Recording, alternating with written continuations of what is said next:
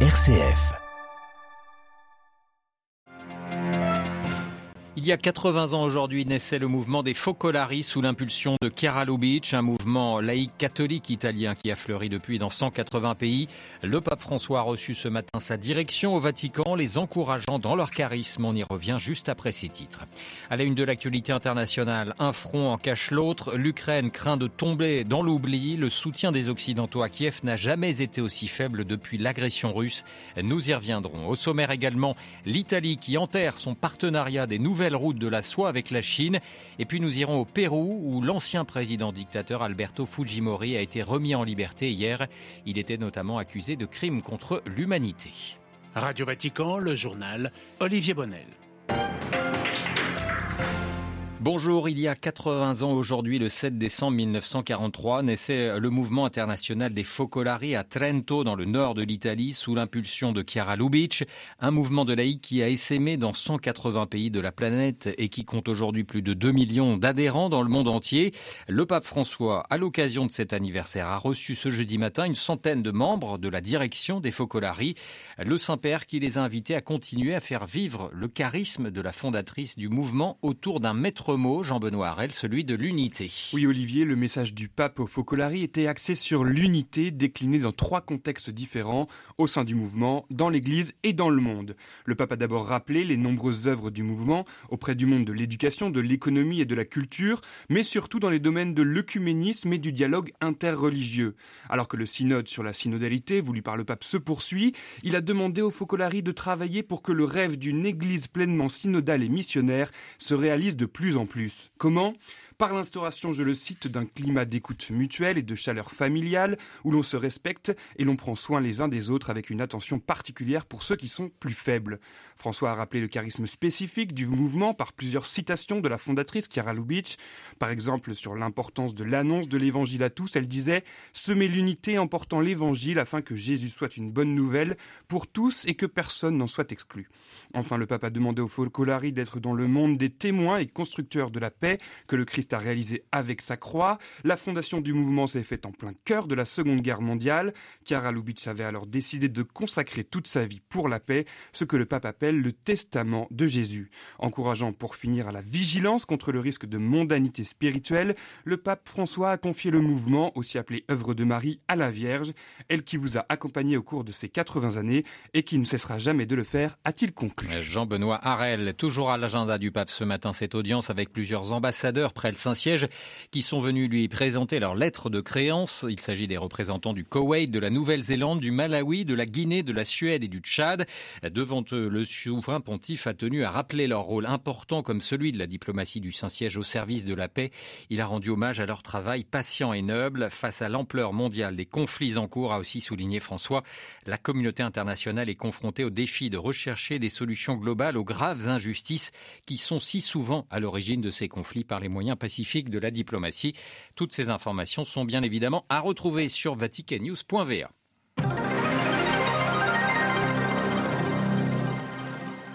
La diplomatie qui semble bien démunie face au conflit qui se poursuit au Proche-Orient entre Israël et le Hamas, une guerre qui entre aujourd'hui dans son troisième mois et qui se concentre toujours autour des principales villes de l'enclave palestinienne.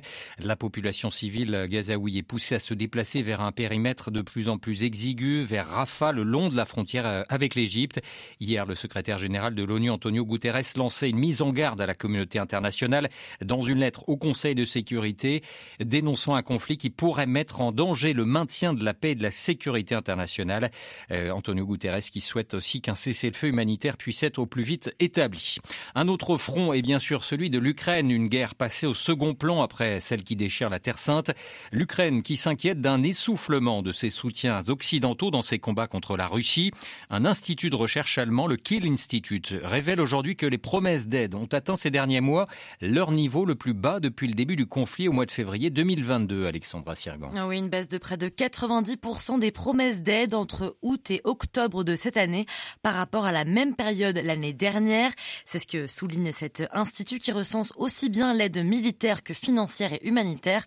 Autre chiffre important et toujours sur la même période, parmi les 42 donateurs suivis par l'institut, seulement 20 se sont engagés sur de nouvelles aides. Et quand on regarde dans le détail, celles des grands donateurs comme l'Union européenne et les États-Unis sont incertaines et limitées.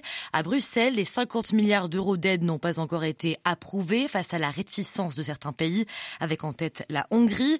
Du côté de Washington, ce sont les élus républicains qui sont eux réticents, et ce malgré les appels du président américain à mettre de côté leurs différences partisanes.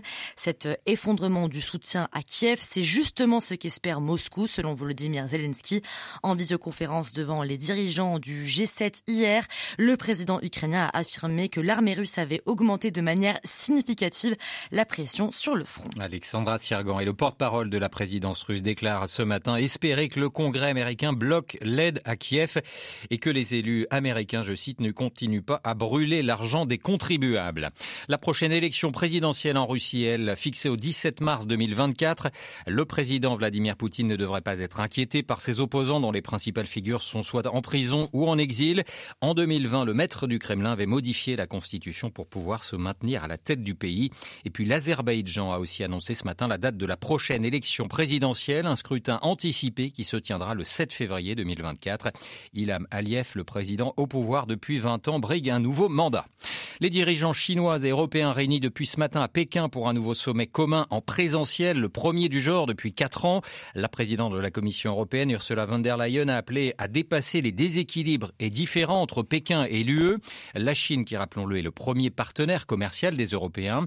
Parmi les nombreux sujets de les nouvelles routes de la soie, un partenariat stratégique auquel l'Italie était l'un des rares pays européens à y avoir adhéré. Mais le gouvernement Mélonier a expliqué à Pékin vouloir changer d'avis. Blandine Hugonnet.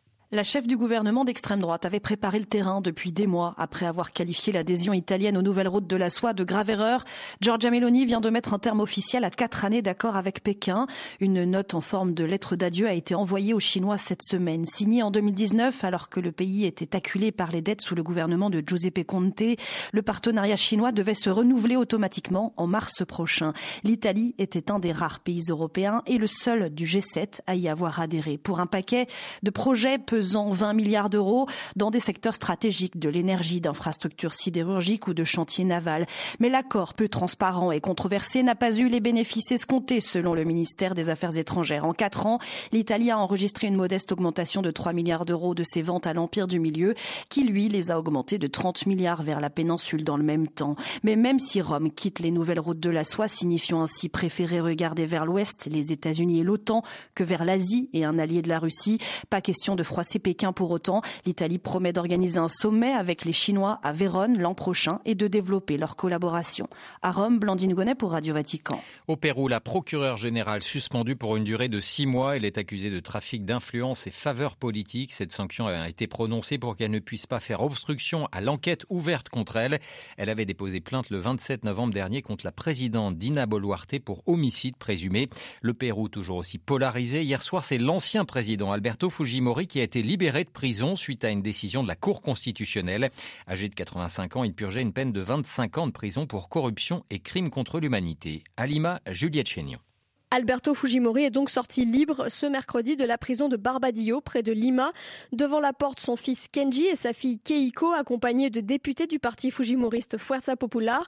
Quelques dizaines de soutiens vêtus de rouge et blanc, les couleurs du Pérou, étaient aussi présents à proximité de la prison. C'est par une décision de la Cour constitutionnelle du Pérou rendue mardi qu'Alberto Fujimori a été libéré.